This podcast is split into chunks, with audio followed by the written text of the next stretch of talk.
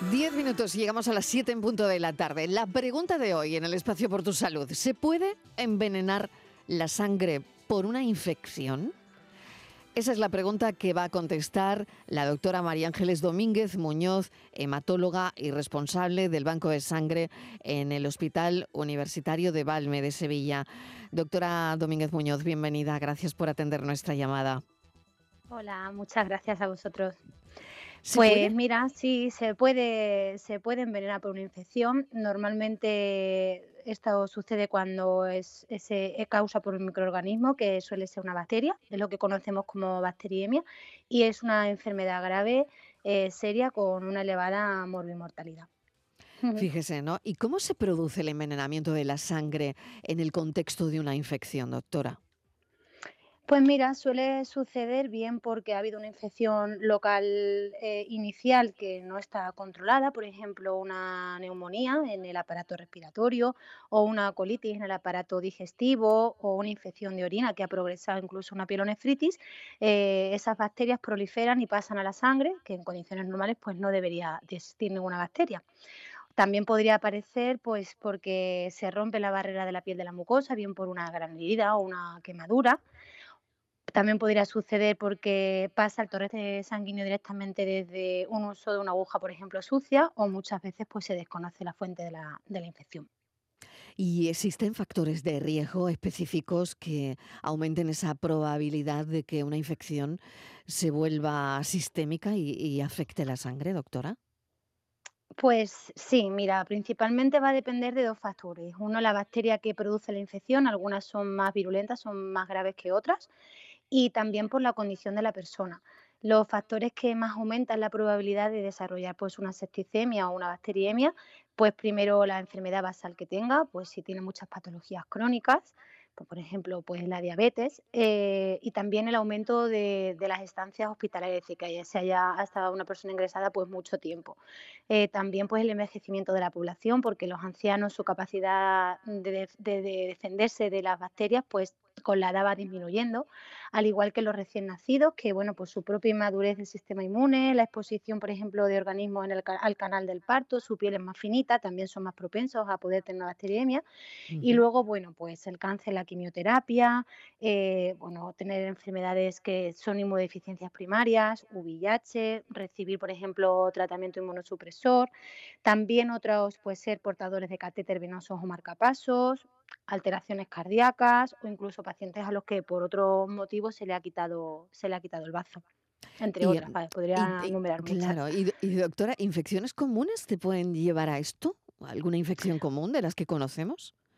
Hombre, eh, no es lo habitual, pero una neumonía en un paciente oncológico que en vez de tener pues 2.000 de defensas, pues tiene cero, pues lógicamente una bacteriemia o sea, puede ser mucho más frecuente en este tipo de pacientes y la neumonía o, por ejemplo, las infecciones de orina, que el foco inicial sea, pues eso, una simple infección por las condiciones o esa bajada de defensa o esa inmunodepresión sí puede favorecer que la, que la bacteria pase a la sangre. No es lo más común. ¿Y, cómo afecta el envenenamiento de la sangre eh, a la función del sistema inmunológico y, a su capacidad? Porque, bueno, sabemos que, bueno, que tenemos capacidad para combatir las infecciones, que ahí están también eh, los antibióticos que nos ayudan, pero, pero eh, es verdad que todo esto termina afectando al sistema inmunológico de tal manera que es, es difícil combatirla, ¿no? Sí, más bien casi, casi al revés, ¿no? Cuando no tienes un buen sistema inmunológico que se defienda bien ante una bacteria, en principio, que debe de, pues con un antibiótico resolverse. Resolverse. Eh, entonces, cuando tú no tienes tus soldaditos, digamos que en pleno funcionamiento, la bacteria gana y entonces es cuando tenemos un problema. Mm, más que, vamos, ya, ya es la, bueno, es un círculo vicioso, ¿no? Ya defensas bajas, eh, infección grave, muchas veces no tienes, no tienes esa solución como una persona, digamos, que esté inmunocompetente. Doctora Domínguez Muñoz, está claro que hay síntomas que indican que una infección ¿no? puede estar avanzando hacia un estado grave que afecta a la sangre. Y esas señales de alarma, eh, ustedes la, las conocen y las detectan enseguida. Sí, pues mira, lo primero, pues los pacientes suelen estar con muy malestar general, casi siempre con fiebre, con temperatura por encima de 38, aumento de frecuencia cardíaca, el corazón va pues más rápido, también podemos encontrar con aumento de la frecuencia respiratoria, están pues agitados, disneicos. Eh, si le haces una analítica normalmente te dan pistas porque están muy elevados los leucocitos, porque están aumentando sus defensas para intentar combatir una infección. Incluso también podemos encontrar escalofríos, tensión baja, la disminución de la diuresis, que es bueno, disminución de la, de la orina en 24 horas. Y bueno, eso digamos que en los pacientes mm, adultos, muchas veces en los niños hay que tener cuidado los recién nacidos porque no se pueden manifestar. Y a veces, pues el niño recién nacido, que por ejemplo tiene una infección de orina y se ha complicado, pues lo que está es más irritable, rechaza las tomas, eh, está con un llanto continuo y ahí también tendremos que estar atentos, incluso los ancianos, que lo que lo encontramos es como más decaíditos, eh, con bajo nivel de conciencia y lo que a lo mejor luego lo que hay detrás es una, es una infección. Mm.